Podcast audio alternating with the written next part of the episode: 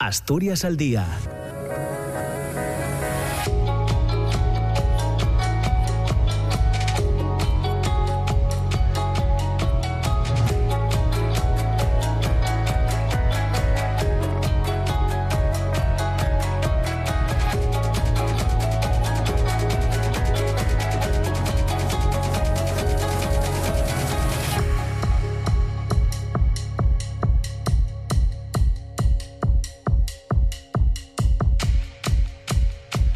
¿qué tal? ¿Cómo está? Muy buenos días. Son las 9 de la mañana y dos minutos. Bienvenidas, bienvenidos. Comienza Asturias al Día en la radio pública en esta jornada, en este jueves 8 de febrero, estaremos juntos como cada mañana hasta las eh, diez y media, haciendo una pausa a las 10 para eh, ponernos al día con el boletín de noticias de las 10. En la segunda parte del programa, hoy vamos a conversar con Irene Díaz Rodríguez, que es vicerrectora de investigación de la Universidad de Oviedo, a propósito del Día de la Mujer y la Niña en la Hacienda, en la Ciencia, que como saben se, celebra, se conmemora el próximo domingo, el próximo día 11 de, de febrero. Y hasta esa hora, hasta la las 10 eh, de, la mañana vamos a meternos en cuestiones que tienen que ver con la actualidad política eh, en, Asturias.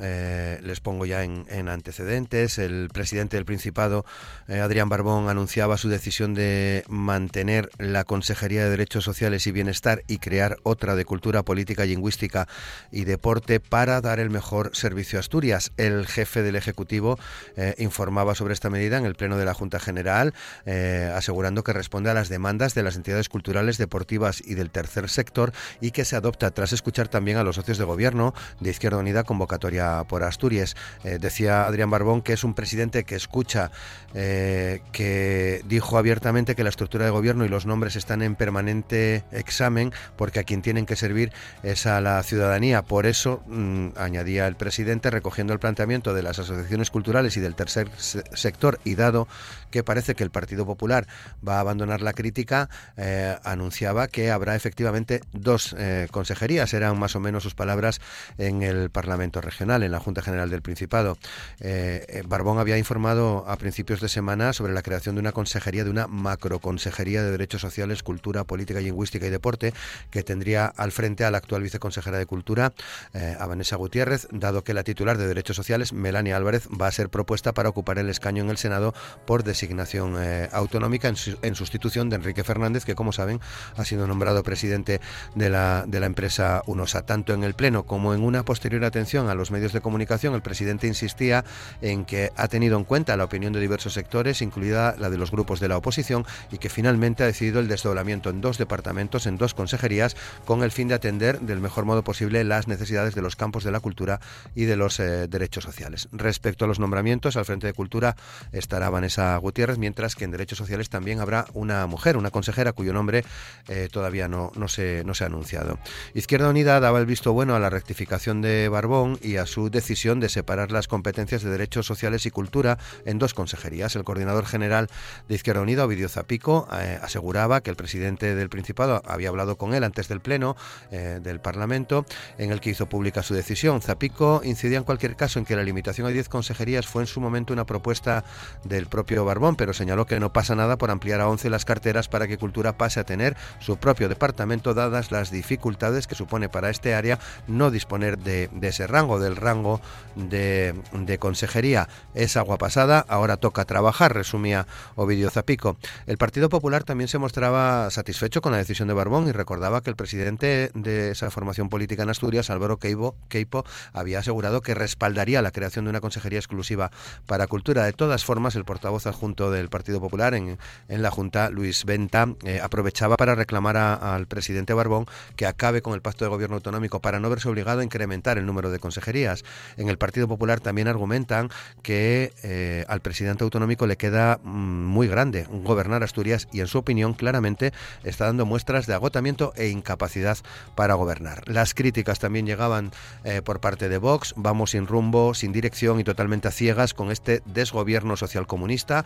También foro especialmente crítico con el nuevo eh, bandazo político. El secretario general y portavoz Adrián Pumares recriminaba a, a Barbón que por no escuchar tomó una decisión absurda y ahora se ve obligado a rectificar porque nadie estaba de acuerdo con, con esa eh, decisión. Por su parte, la diputada de Podemos, Covadonga Tomé, aplaudía la decisión del presidente de rectificar y separar las consejerías de Derechos Sociales y Cultura, pero añadía que es necesario acabar con la parálisis que, en su opinión, existe en el mundo de la cultura y poner en marcha la Agencia Asturiana de las Industrias Culturales y Creativas, elaborar el plan de normalización lingüística, nombrar al subdirector general de Política Lingüística y convocar las ayudas eh, destinadas al sector y que están pendientes. Es el punto de partida del programa, del programa de hoy, pero hoy también queremos hablar de otro asunto. URA y USAGA han convocado para esta mañana una doble manifestación eh, de tractores que van a confluir en la calle Uría desde la Picharra y desde el polígono del Espíritu Santo puede colapsar eh, el centro de Oviedo eh, a partir de media mañana y hasta las 2 de la tarde. Como en el caso de las movilizaciones ya en curso a nivel nacional, por cierto, ya hay bastantes problemas en Barcelona, em, eh, como, como les digo, con estas tractoradas a nivel nacional, la motivación de esta manifestación en Asturias es denunciar las dificultades a las que las administraciones regional, nacional y comunitaria someten a los profesionales de la agricultura y la ganadería y exigir una relajación de las mismas que permita eh, a este sector competir en igualdad de condiciones. Ayer hubo una reunión del consejero de Medio Rural y Política Agraria, Marcelino Marcos, con representantes de COAG, Asada, Asaja y UCA. Eh, en esa reunión, eh, Marcelino Marcos Habló del esfuerzo de su departamento para reducir el plazo de los pagos por daños de la fauna salvaje. En 2023 se abonaron por este concepto 2,4 millones, de los que 1,9 se ejecutaron de agosto a diciembre. Eh, también eh, decía el consejero de Medio Rural que la apertura del nuevo presupuesto va a permitir sufragar los 988.496 euros pendientes y agilizar al máximo los plazos y la tramitación en el primer trimestre de este año. Eh, anunciaba la creación de una mesa de trabajo para analizar globalmente la situación de los daños y abordar eh, posibles cambios. Y respecto a, las reivindicaciones de los sindicatos agrarios, el consejero se mostraba sensible a sus demandas sobre la reducción de la burocracia que, impone la Comisión eh, Europea al tiempo que se mostraba crítico con las importaciones de productos agroalimentarios que no tienen que someterse a las mismas eh, condiciones que Europa demanda a agricultores y ganaderos y en este sentido apostaba por imponer cláusulas espejo para todos estos productos. Considera el consejero asturiano inteligente y oportuna la decisión anunciada ayer por la presidenta de la Comisión, eh, Ursula von der Leyen, de retirar el reglamento sobre productos fitosanitarios que fue rechazado por el Parlamento Europeo con el fin de abrir un proceso de diálogo en el que se tenga en cuenta la opinión de los agricultores. Y una cosa más, en el ámbito de las ayudas de la política agraria común, de la PAC, Marcelino Marcos informaba a los representantes sindicales de que el presupuesto de este año recoge 96,3 millones para este concepto. Eh, también se dio a conocer que el próximo viernes, mañana, día 9, las entidades colaboradoras en la gestión de las ayudas de la PAC ya tendrán disponible la aplicación de captura para que puedan conocer su funcionamiento e ir completando los datos de cada ganadería. Son las 9 de la mañana y 10 minutos. Sobre estos asuntos hoy vamos a escuchar en el programa, en Asturias al Día, en la radio pública, a Álvaro Valle del Partido Socialista, Luis Venta del Partido Popular, Xabel Vegas de Izquierda Unida, convocatoria por Asturias y Diego Ruiz de la Peña de Podemos. Asturias al Día con Roberto Pato. Y con Amor Argüelles en la realización técnica del programa, saludamos a nuestros eh, invitados. Diego Ruiz de la Peña, ¿qué tal? ¿Cómo estás? Buenos días. Hola, muy buenos días, muchas gracias. Bueno, por cierto, vienes ahora como coordinador de Podemos en Asturias. ¿Cómo afrontas este reto, Diego? Así es, eh, recientemente celebramos las primarias y bueno, pues el, reto lo afrontamos con, con muchas ganas, con mucho ánimo y con mucha energía para ponernos ya manos a la obra. Muy bien, muy bien, gracias. Xabel Vegas, ¿qué tal? ¿Cómo estás, Xabel? Buenos días. Hola, buenos días, encantado de estar aquí con vosotros. Luis Venta, ¿qué tal? ¿Cómo estás, Luis? Buenos días. Buenos días, también encantado de estar con vosotros en esta tertulia. Muchas gracias. Y Álvaro Valle, ¿qué tal, Álvaro? ¿Cómo estás? Buenos días. Hola, buenos días. Un placer estar otra vez aquí en la tertulia. Muchas gracias. Bueno, comenzamos. Vamos a ese tema. Eh, a ese tema. Eh, el martes eh, hablábamos de macroconsejería.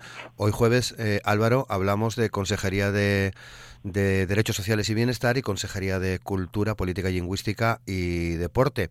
No sin críticas del resto de formaciones políticas, Álvaro.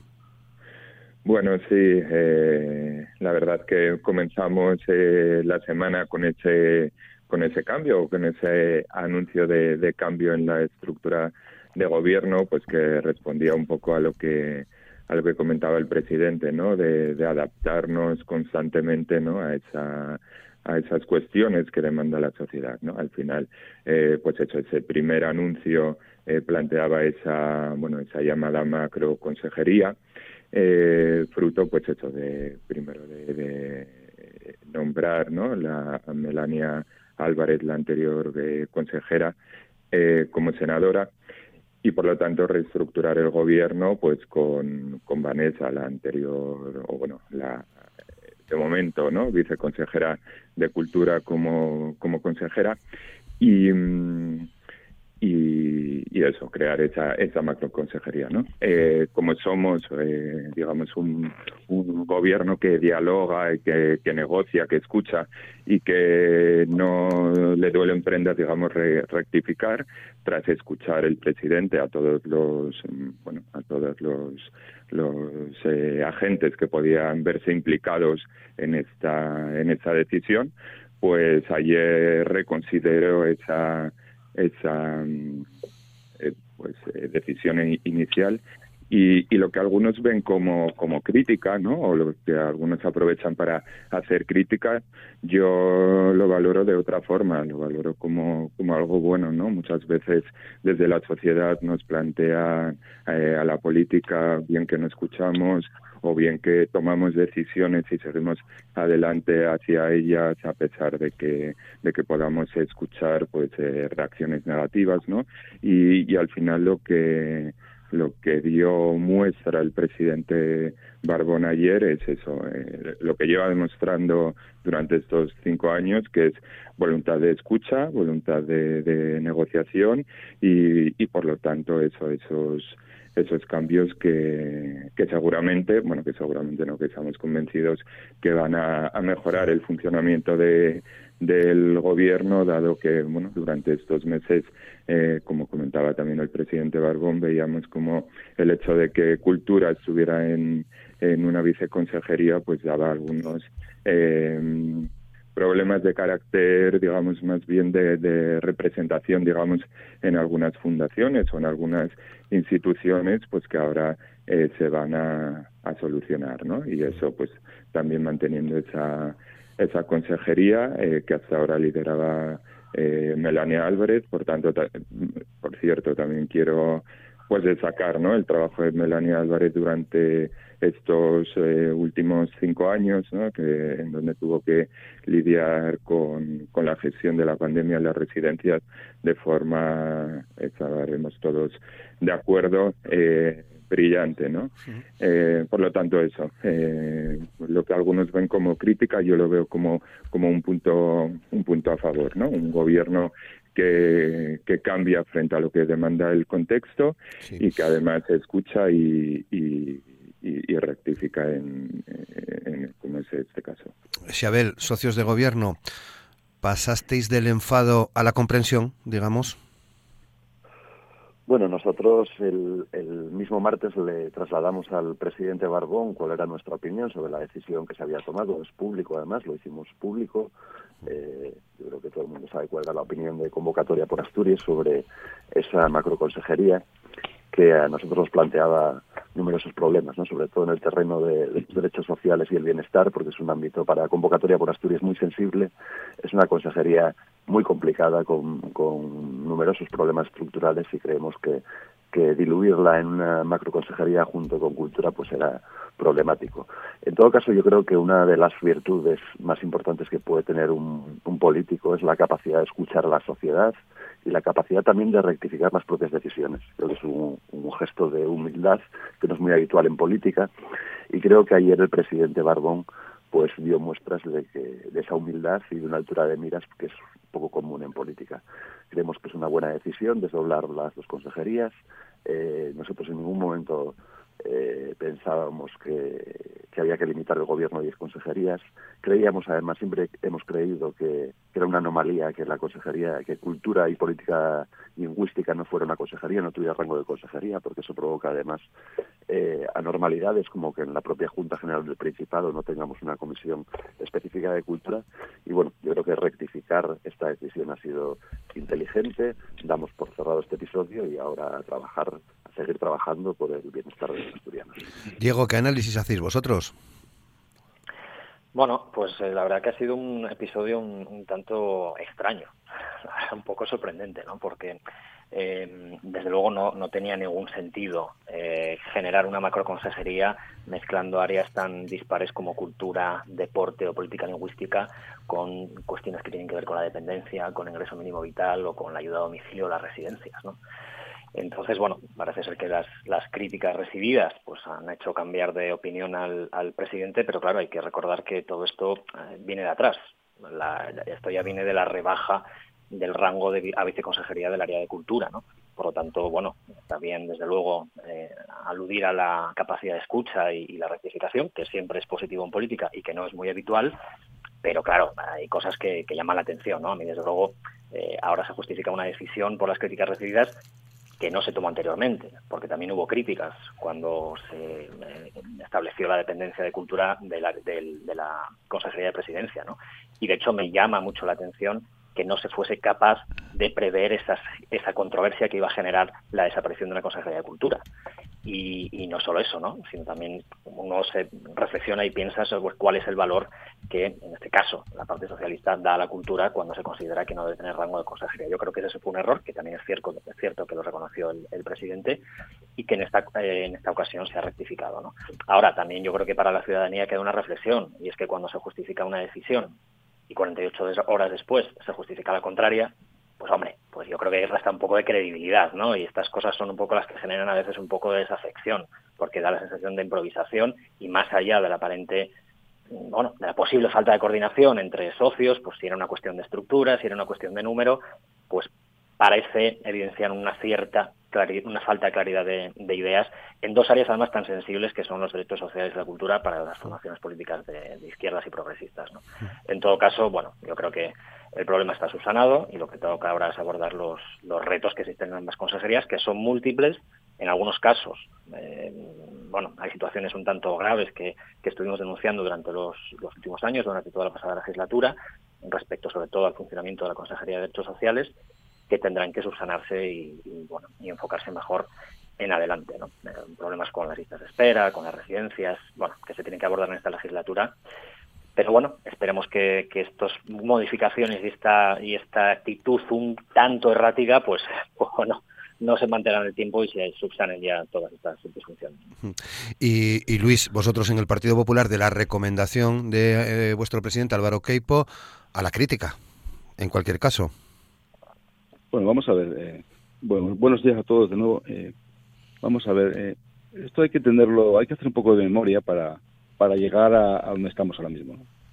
En julio del año 23, donde se formó un gobierno, el presidente eh, obvió crear una, una consejería de cultura y nosotros ya dijimos en ese momento que no era que era un error y otras formaciones políticas también. El presidente dijo que no hacía falta consejería de cultura porque era lo más importante para él y lo asumía él sus propias competencias, las competencias de cultura las asumía él directamente. Bueno, esa, esa es la primera primera etapa de este de este esperpento que hemos que, acabó ayer, ¿no? O, o no, a lo mejor hoy tenemos otra otra otra nueva organización de, de gobierno. El, el 2 de febrero, fíjese lo convencido que estaba el señor Barbón para cambiar el organigrama, que el 2 de febrero eh, publica unas resoluciones en las que delega competencias de cultura en la vicepresidenta. Es decir, el 2 de febrero. Bien. Es decir, estuvo siete meses las competencias de cultura en todo lo que supone, todo lo que supone eh, la, la, la, digamos las actuaciones de, de, dentro de la administración estaban en el limbo. Nadie se ocupó de la cultura. La viceconsejera ejercería sus funciones, pero no tenía competencias. No tenía competencias. Bien, primera anomalía grave de funcionamiento. 2 de febrero. 5 de febrero resulta que hay una macroconsejería con servicios sociales y cultura. Bueno, si, si aberración era no tener una consejería de cultura, esta ya era el doble.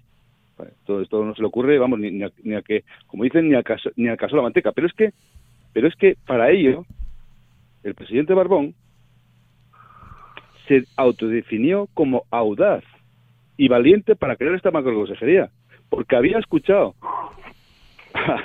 porque había escuchado y calificó sus políticas, vamos, de rompedoras y transformadoras. Y ayer nos dice que ahora se crea una consejería de cultura. Hombre, mm, yo desde luego, eh, nosotros creemos que, que esto es eh, un vodevil, un esperpento, una, una falta de credibilidad, una falta de conocimiento y evidentemente creo que lo que deja es en muy mal lugar a quien está ahora en, en la presidencia del gobierno. Es que no sabe lo que hace. Esto no, esto no se le ocurre, vamos. Y, y claro, bien, yo eh, respeto a sus socios de gobierno y a sus... ¿Cómo no? Pero hombre, a ver si ahora lo que se hace mal es lo bueno y lo que se hace bien no vale para nada. Hombre, no, yo creo que no. Yo creo que esto es eh, reprochable, creo que es una, una falta eh, absoluta de, de conocimiento de la Administración y de lo que se quiere hacer con Asturias en general. Y bueno, sí, sí, es verdad, eh, nosotros hemos dicho, pero ya lo hemos dicho en julio, que Cultura necesitaba una consejería. Pero eso no quiere decir que, que, que multiplique por consejería, porque en una de estas acabamos con 20 la legislatura. Entonces, bueno, yo creo que no ese es el tema. O sea, no, que no mezclen eh, eh, o que no cojan el, rábano por las hojas. Eh, claro que se necesitaba una consejería de cultura y lo que se necesita es también no multiplicar o sumar o ir sumando consejerías, porque al final vamos a acabar con 20 consejerías, como digo, ¿no? Entonces, bueno, yo creo que ha sido todo, um, yo creo que la palabra de Barbón eh, no vale para nada, porque la palabra incluso en el BOPA del día 2 la cambia el día 5 y la cambia el día 7, y por tanto, pues bueno, pues creo que pues pues pues estamos con un presidente perdido y con un presidente que, que realmente no sabe no sabe lo que trae entre manos y bueno, al final lo pagamos todos. La macroconsejería famosa, vamos, me parecía, me parecía, o nos parecía, y yo creo que estamos todos eh, de acuerdo, eh, bueno, nos parecía un auténtico despropósito. Álvaro. y bueno, y en, y en esas estamos. Sí. Álvaro. Nada, ninguna sorpresa por parte del Partido Popular de Asturias ni, ni de Keipo, que mm, primero dice que no a cualquier propuesta que, que salga desde el gobierno asturiano, después busca la excusa y si no lo encuentra, lo que encuentra siempre es la mentira, ¿no? Eh, en ese caso, pues eh, pasó, ¿no? El martes eh, dijo que que defendería, que vería bien una, una consejería de cultura. Ahora, como, como la va a ver, resulta que no, que, que hay que reducir eh, las consejerías o, hay, o que hay que mantener las 10. ¿no? Es un, una contradicción constante, no solo eh, eh, en estos días, sino, bueno, ya lo vimos hace unas semanas cuando ante la propuesta ¿no? de reordenación del mapa sanitario, primero dijeron que no y como no sabían qué decir, se, bueno, mintieron descaradamente diciendo que, que esa excusa era los cierres de hospitales comarcales o policlínicas, ¿no? Entonces estamos, estamos con, constantemente en el no y no solo en el no, porque bueno, eh, la labor de la oposición o de algunas oposiciones lamentablemente siempre es el, el no, sino que estamos en la irresponsabilidad de la mentira constante. Entonces así, pues lamentablemente es, Pero ¿quién esta- miente? ¿Quién, quién miente? es- ¿Quién dice que es, au- Sí. quién es audaz Te doy la palabra para ahora, crear Luis, una sí, sí. macroconsejería? Sí. Eh, sí, bueno, Sí. quien miente, Álvaro. quien interrumpe también. Eh, por favor, déjame No, no, perdón, yo Va- no, sí. vamos con yo orden. no miento, yo no que hay miento. tiempo, que hay tiempo. Termina no, el eh, argumento, Álvaro, si quieres, sí. Eh, sí, a ver si, a ver si puedo. Eh, nada, eso, que digo que están en la mentira y en la irresponsabilidad, ¿no? Yo entiendo, pues eso, evidentemente que hay que que hay que hacer eh, oposición y que bueno, pues que esto, esta reconsideración del presidente de estos días, pues, pues el Partido Popular eh, lo está aprovechando, pero no eso, no diciendo el martes que, aprobaría esa consejería de cultura y ahora que no. Al final, eh, precisamente lo que decía en mi anterior intervención es que eh, la voluntad de escucha, de diálogo eh, de- y de talante, lo que hace es acercarnos a la ciudadanía, ¿no? Y todas esas cuestiones eh, que practica la oposición, eso de, de negativa, de enfangar, de irresponsabilidad y, y incluso ahora de interrupción, pues también lo que nos hace es alejarnos Sí, de, la, de, la de la ciudadanía. Luis.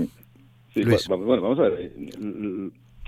La, la intento de, de, de- del Partido Socialista y de este gobierno y de Barbón y su y de la FSA de, de, de barrar efectivamente, o sea, que resulta que ahora todo este problema, todo este esperpento que se ha generado en Asturias, que no lo generamos evidentemente ni el Partido Popular ni su presidente, lo genera un presidente del gobierno, no de la oposición. Y ahora el problema es que quien miente es el Partido Popular. bueno, esto es, es, bueno, es, lógico por parte de quien viene, pero hombre, eh, esto eh, yo creo que se lo creen justo los de la FSA y un, y un, círculo alrededor muy pequeño. Vamos, el, problema ahora lo tiene el Partido Popular porque crea primero una macroconsejería, porque primero o antes de crear una macroconsejería le da las competencias a la vicepresidenta de Cultura, luego crea una macro una macroconsejería y luego ya dice, no, una macroconsejería no, que es muy grande, creamos otra consejería. Hombre, por favor. Yo creo que un poco de respeto a la inteligencia de los asturianos, porque mm, si esto si de esto tiene una culpa el Partido Popular, pues hombre, ¿qué quieres que diga? Hombre, en ningún me parece, momento. Me parece poco, me parece poco serio y, y me parece, eh, pues eso, una falta de respeto a la inteligencia de los ciudadanos. Oiga, en ningún los momento, errores. Sí. En, y, en ningún momento. Ahí, por partes. Ustedes por partes, sabrán lo que sí. hacen, pero, pero esto es así. En ningún esto momento. Es, esto es un gobierno desnortado y es un Sí. gobierno que no sabe lo que hacer y bueno, pues un día crea una macroconsejería y otro día crea dos. Y, es, y esa es la realidad. Bien. Ah, que eso tiene Eh, la culpa del Partido Popular. Vaya, bueno. Eh, pues, No, no, está muy bien la CIPE. Álvaro, hipérboles, Xabel lo- y, y Diego. Sí, Álvaro. Pero sí, rápidamente. Sí. Eh, está muy bien las hipérboles, eh, pero también eso ponía en valor la voluntad de escucha, entonces también lo pongo, me gustaría ponerla en esta en esta tertulia.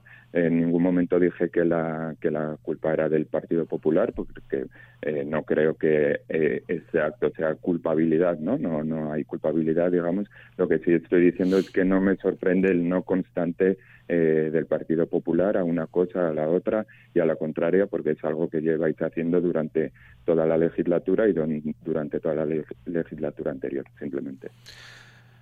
Xabel.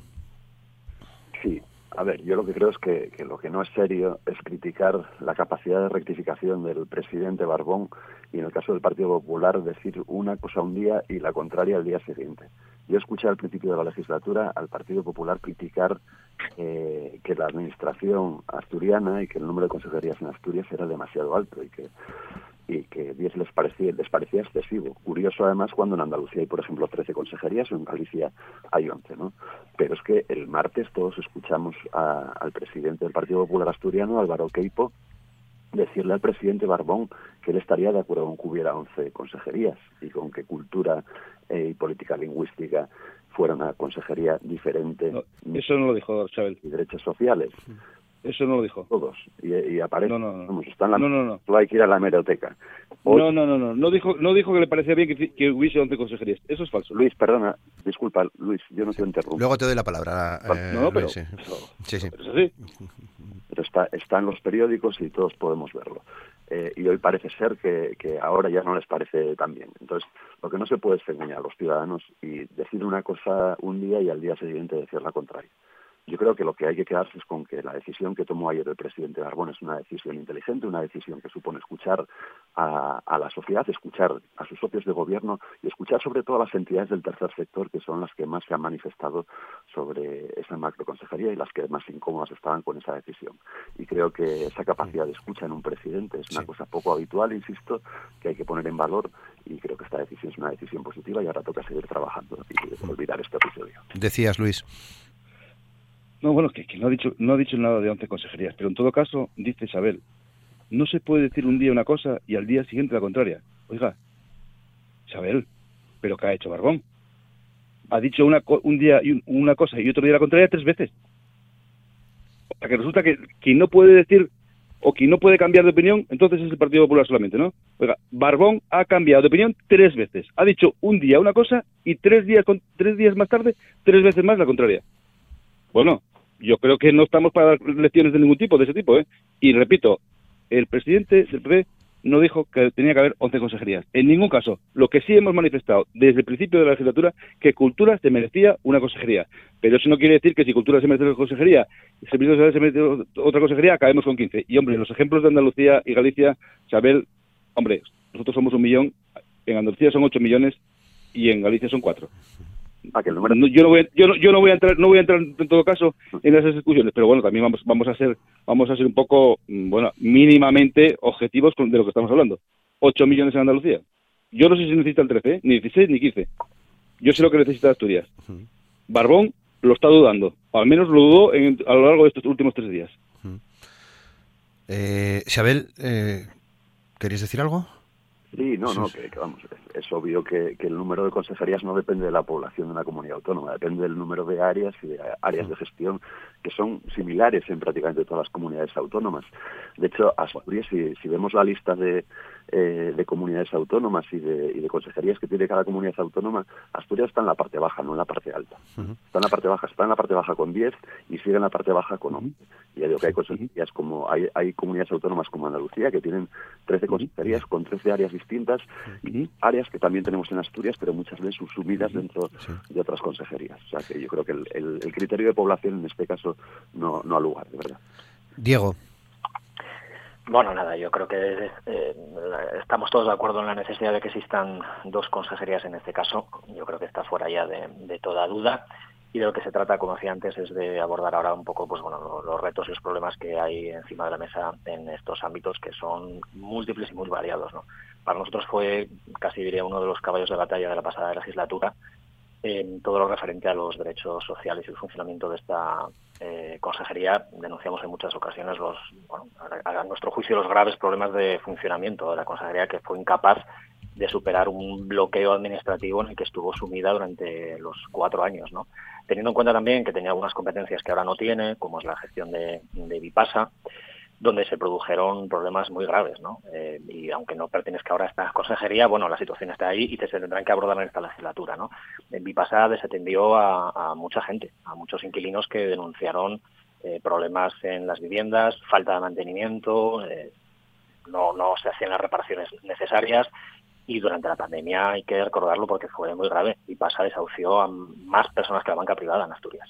Más de 500 desahucios se produjeron durante la pandemia hasta el defensor del pueblo envió una, una amonestación a la consejería porque desahuciaba a familias en situación vulnerable sin alternativa habitacional. ¿no? Y esto lo pusimos encima de la mesa durante los años pasados, en lo que nos pareció una gestión muy eficiente. También retrasos en, las ayudas al alquiler de hasta tres años que se daban en Asturias. ¿no? Pero bueno, es cierto que ahora mismo esta consejería no tiene esas competencias, pero ahí están esos problemas que habrá que ir subsanando. Pero bueno, más allá de la, vivienda, durante la pasada legislatura también denunciamos permanentemente los problemas con las residencias de, de ancianos eh, en una gestión que yo tengo que disentir con Álvaro, ¿no? ¿no? me pareció brillante o no nos pareció brillante la gestión de la consejera Melania Álvarez, nosotros la calificamos en muchas ocasiones de nefasta. En, la, en, la, en relación a las residencias eh, hubo falta de transparencia, hubo problemas en las contrataciones, se contrató con empresas que no tenían planes de igualdad, se contrató con empresas que no demostraron la capacidad técnica ni suficiencia económica, se compró material del que se solicitaron o solicitamos facturas que nunca se nos presentaron.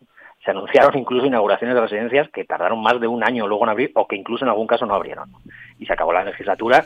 Nosotros, desde luego, nuestro grupo parlamentario acabó la legislatura con una gran cantidad de, peticiones de información y preguntas que nunca se nos respondieron.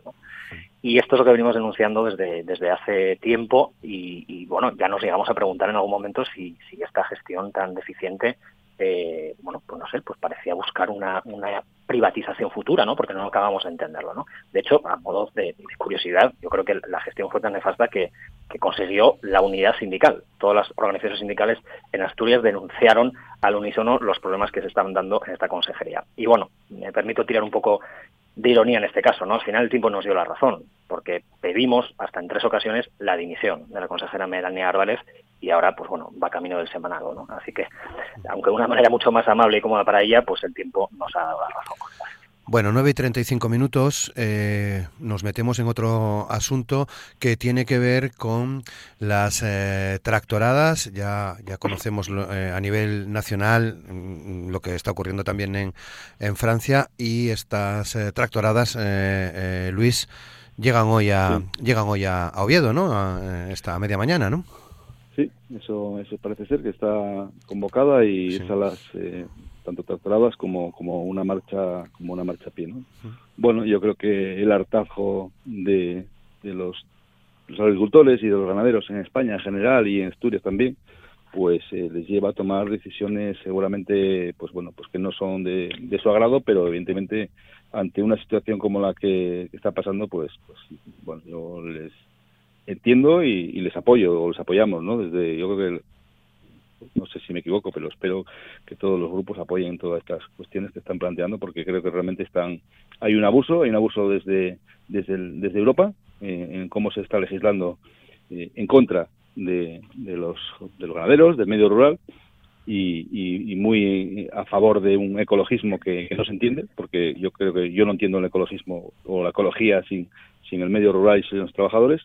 Y bueno, pues eh, por pues leyes como la que están ahora mismo en, marcha, como la, como la de la restauración de la naturaleza, que, bueno, que evidentemente pues es otro bueno, pues otro otro castigo más a, quienes están cuidando nuestro medio natural, ¿no? En, Asturias y en el resto de España, ¿no? Entonces, bueno, pues eh, este auténtico es un auténtico despropósito también toda la, eh, la PAC que nos decían que iba a ser tan buena, esta nueva PAC que resulta que, bueno, y, y, no voy a voy a para que no se me acuse de, partidismo, pero cada vez que hay una nueva PAC hay más burocracia en la PAC y eso es así.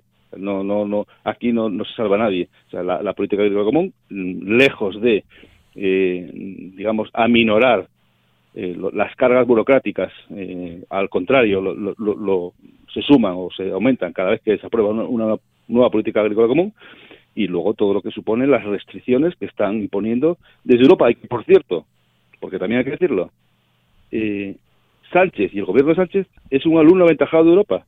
Es, eh, Europa puede plantear, eh, eh, digamos, escenarios temporales futuro de un año, dos años, pero no, no. El ministerio, el primero que les aplica es el ministerio y es el gobierno de España.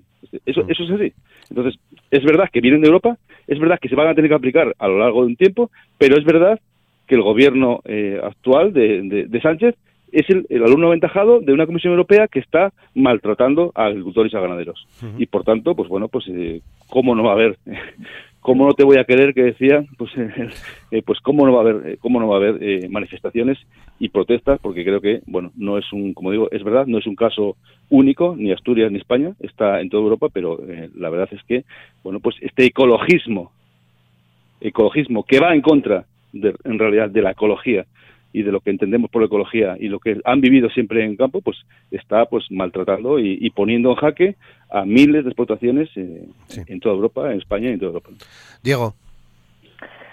Bueno, em, vamos a ver, eh, la situación del campo, la situación del sector primario es límite, es límite ya desde hace mucho tiempo ya, ¿no? Viene arrastrando una situación muy complicada y habría que analizar muchas causas. O sea, no se debe solo una causa y desde luego no es el ecologismo, que no tiene nada que ver hay que hablar de por qué los productores están asfixiados, eh, que, tiene que ver con los abusos en la cadena de comercio, en las grandes distribuidoras, tiene que ver con la competencia desleal debido a los tratados de libre comercio, con el aumento del precio de combustible en los últimos años, también con la guerra de Ucrania o con el cambio climático, evidentemente. ¿no? Con lo cual, tenemos que ser capaces de ver todas estas causas para empezar a poner soluciones. Nosotros estamos totalmente de acuerdo con uno de los planteamientos, eh, de las peticiones que se está poniendo encima de la mesa ahora mismo, que son la paralización de las negociaciones de acuerdos de libre comercio, porque nos perjudica a todos. ¿no? Eh, no tiene sentido que se exija a la producción local una serie de criterios medioambientales y sanitarios que son muy necesarios, pero que también son exigentes, mientras que se están promoviendo tratados de libre comercio que permiten la entrada de productos de otros países que no cumplen con esa regulación. Y últimamente se están haciendo acuerdos con países de África o de Asia, ¿no? El, más reciente con Vietnam, donde lo que va a producir es que se va a introducir en nuestro país arroz a bajo precio y sin aranceles, ¿no? Lo cual perjudica a la producción eh, nacional y en este caso sobre todo a la valenciana aprobado, por cierto, es tratado con los votos favorables de Vox, del Partido Popular, de Ciudadanos y en este caso también sorprendentemente del Partido Socialista. ¿no? Por lo tanto, a mí me hace mucha gracia que los partidos de la derecha defiendan un supuesto liberalismo económico que recibe con brazos abiertos a los tratados de libre comercio con el daño que eso provoca a los agricultores españoles.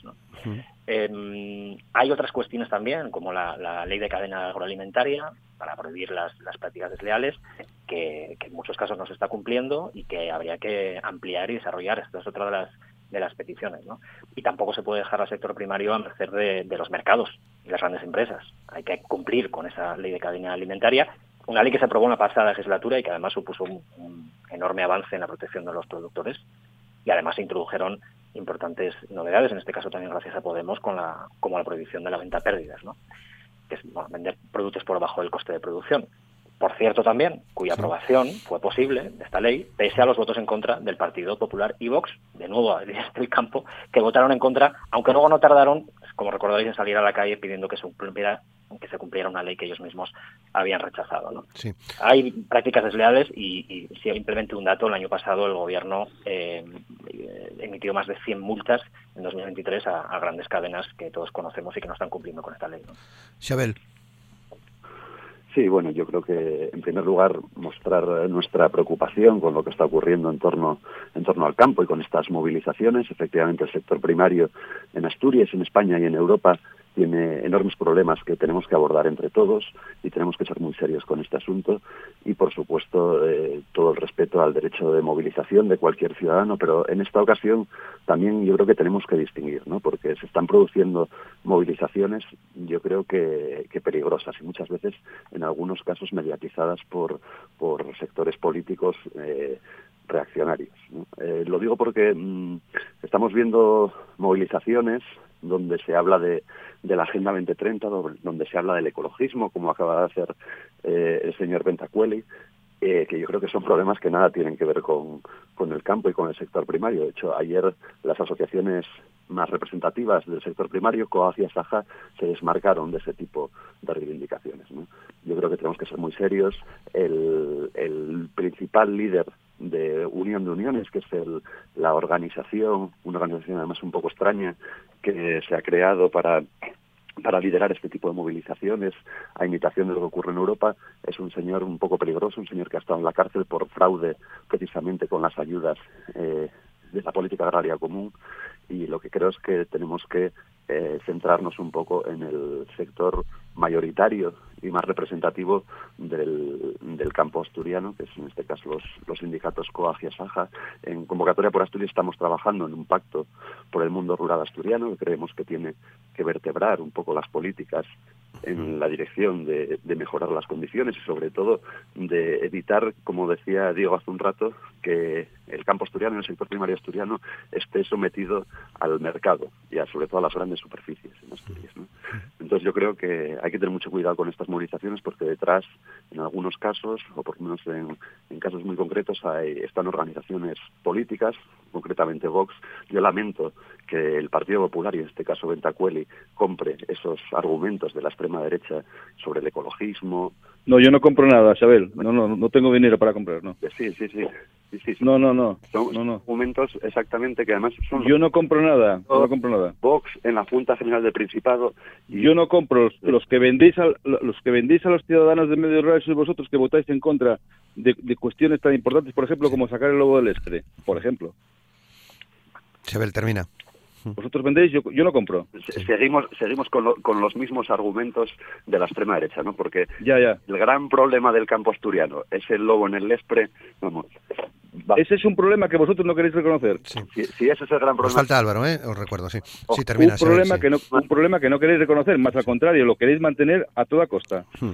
Claro, para los, para los que viven en la ciudad, el lobo no es problema, ¿verdad? Xabel. Sí. no, ojalá fuera el lobo el gran problema del campo asturiano, pero no es el lobo, desgraciadamente. Claro, claro. Hombre, claro, ojalá, ojalá hubiese mucho más lobos, claro. Sí, sí. ¿Terminaste, Xabel, el argumento? ¿Quieres terminar? Para darle la palabra a Álvaro. Sí, sí, Sí, sí, sí. Eh, Álvaro. Bien, nada, eh, pues eh, apuntar lo mismo que, que, decían los compañeros, evidentemente, comprender pues estas eh, reivindicaciones ¿no? del sector ganadero y agrario, tanto aquí en Asturias como, como en el resto del país y, y en Europa, ¿no?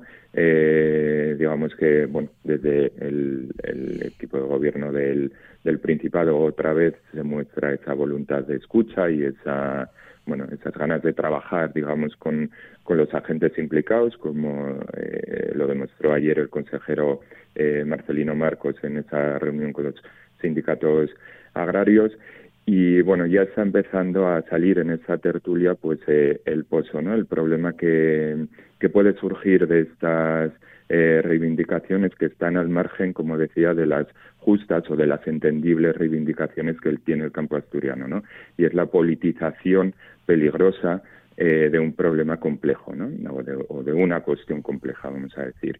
Eh, evidentemente esta, esta situación o, bueno, estos eh, justos intereses del, del campo asturiano, pues eso tiene, digamos, eh, varias vertientes, ¿no?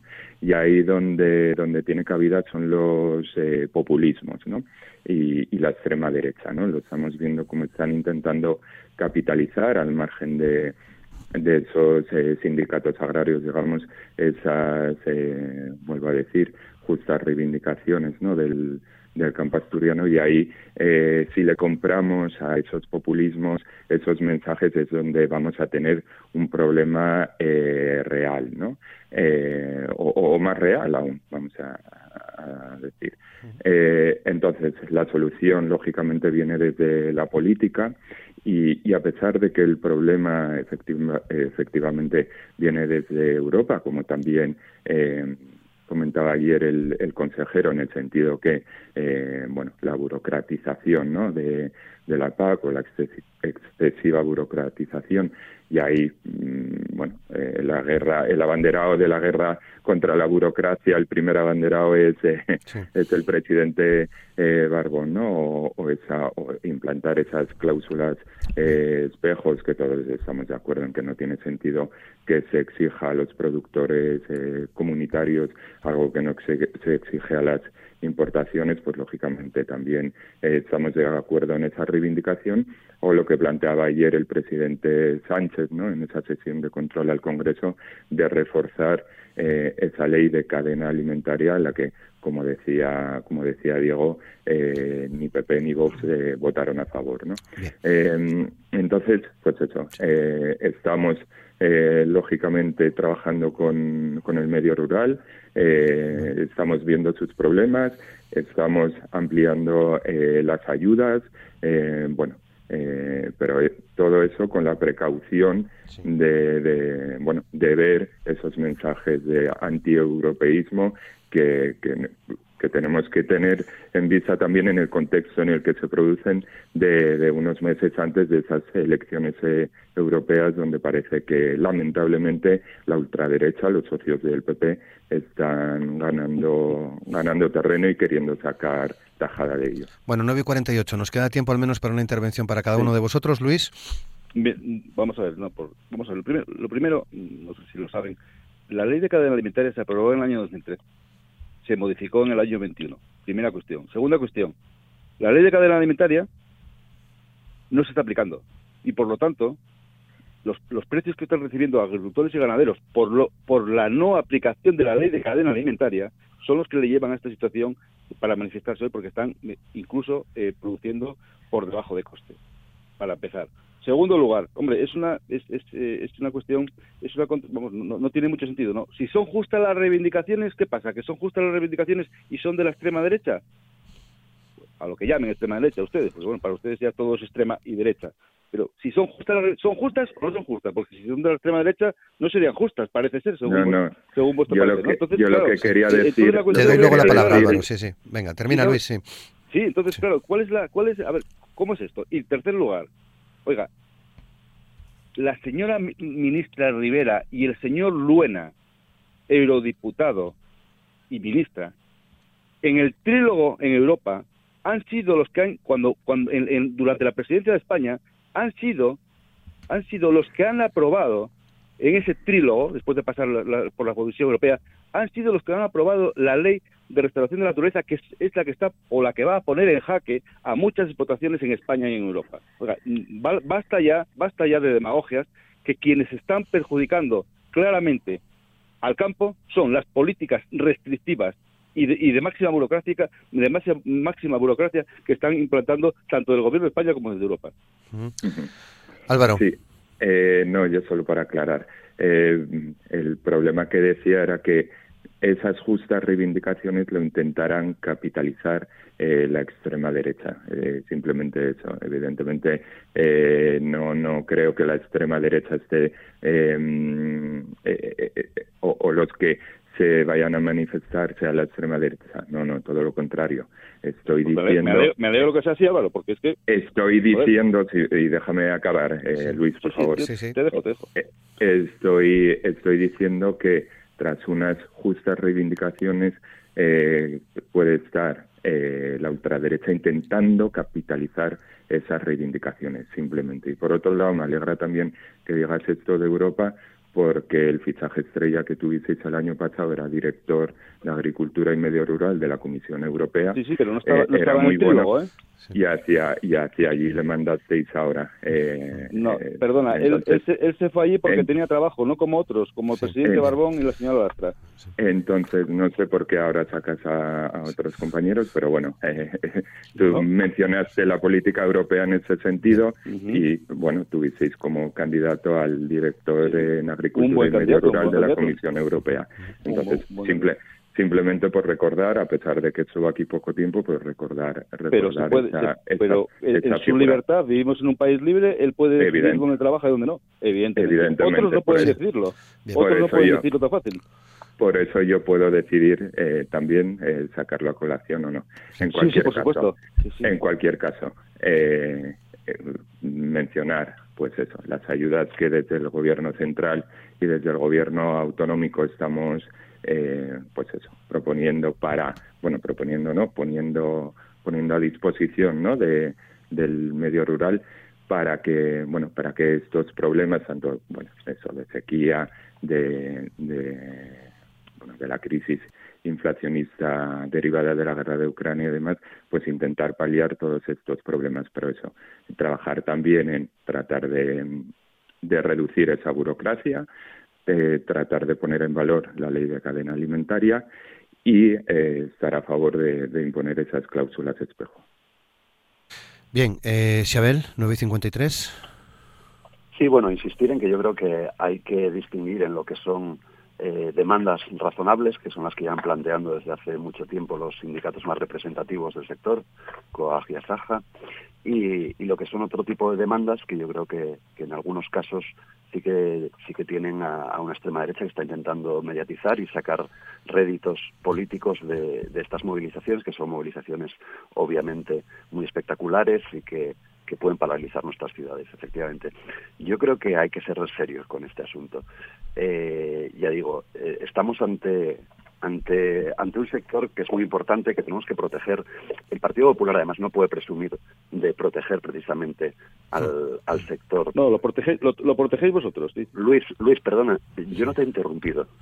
No no no pero es que no, mientas. Y te ruego que no hagas tú conmigo por favor. No mientas no mientas. No, que no, que no lo hagas tú conmigo estoy diciendo que el Partido Popular, porque has escuchado Partido Popular y ya veo que te has alterado mucho. No, no, claro, claro, pero es que estoy diciendo, pero si vosotros no firmasteis el apoyo a, todas las organizaciones agrarias en el mes de mayo, Sabel, ¿Y qué me estás, me estás diciendo que vosotros apoyáis? relájate, Luis, por favor. no, no, pues estoy muy relajado. Eh, termina, Xabel, sí. Relajado, créeme, créeme que no te veo nada relajado. es que, es que, es que andas mal de la vista. Digo que el Partido Popular ha sido el, principal defensor, por ejemplo, de las macrogranjas en este país. ¿eh? Y lo hemos visto en los años frente a las tradicionales. Son lo que tenemos principalmente en Asturias y que es lo que tenemos que defender. Unas explotaciones tradicionales, además, que están sometidas muchas veces, como decía antes Diego, a, a los mercados y a las grandes superficies que son las que muchas veces les obligan a vender a pérdidas. Y creo que es uno de los grandes problemas del sector primario asturiano.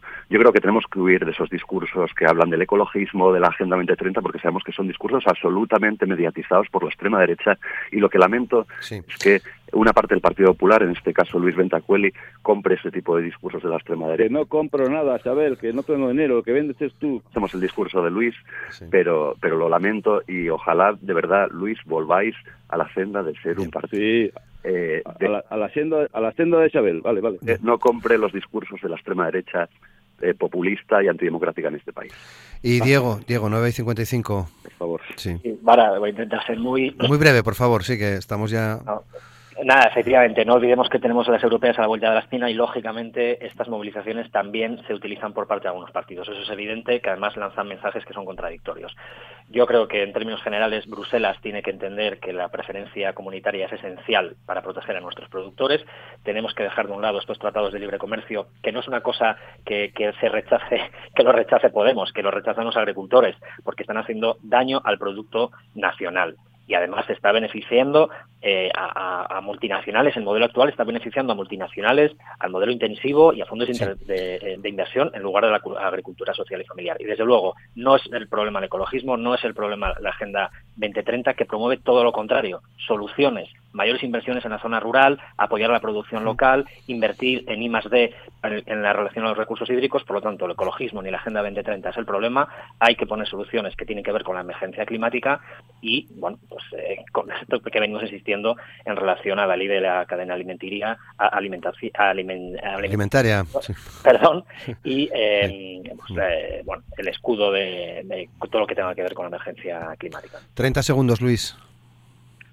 Bueno, pues hoy se manifiestan los ganaderos, en mayo se manifestaron también siete organizaciones agrarias de, Asturias, o cinco, perdón, y solo tuvieron el apoyo de Partido Popular, eh, Foro y, Vox, me parece, y Ciudadanos. Eh, los que hoy hablan de defender y, procurar eh, apoyar al campo estaban en sus despachos. No sé si no sé qué estaba haciendo, pero desde luego no lo apoyaron ni implícita ni explícitamente. Esa es la realidad. Y por tanto, bueno, pues decir que otros son los que perjudican, pues a, las pruebas me remito y obras son amores. Sí. Álvaro, 30 segundos. Nada, bueno, eh, pues eh, decir lo mismo a pesar, a pesar de que a Luis de Venta no, le guste y hable de despachos y demás, pues sí, evidentemente eh, estamos con el campo asturiano y, el consejero reunido con, él, con, con, los sindicatos agrarios ayer lo demostró, en esas declaraciones después de la reunión también se demostró, por lo tanto seguir trabajando en esa línea de apoyar y, de ayudar con hechos al campo asturiano. Pues llegamos al final ya. Son las 9 y 58 minutos. Tenemos que ir despidiendo el programa. Luis Ventacueli, muchas gracias. Saludos. Gracias a vosotros. Xabel Vegas, muchas gracias. Buen día. Muchas gracias. Un saludo. Diego Ruiz de la Peña, muchas gracias. Muchas gracias. Saludos también. Y Álvaro Valle, muchas gracias. Buenos días, gracias, Álvaro. Saludos. Buen día. Y a todos ustedes ya saben que ahora eh, nos vamos a, vamos a hacer una pequeña pausa para ponernos al día con el boletín de noticias de las 10 y que vamos a continuar después de ese boletín eh, charlando hoy con la eh, vicerrectora de investigación de la Universidad de Oviedo, con Irene para Irene, Irene Díaz para abordar las actividades que se están organizando en torno al Día de la Mujer y la Niña en la ciencia en este 2024. Hasta dentro de unos minutos. Muchas gracias.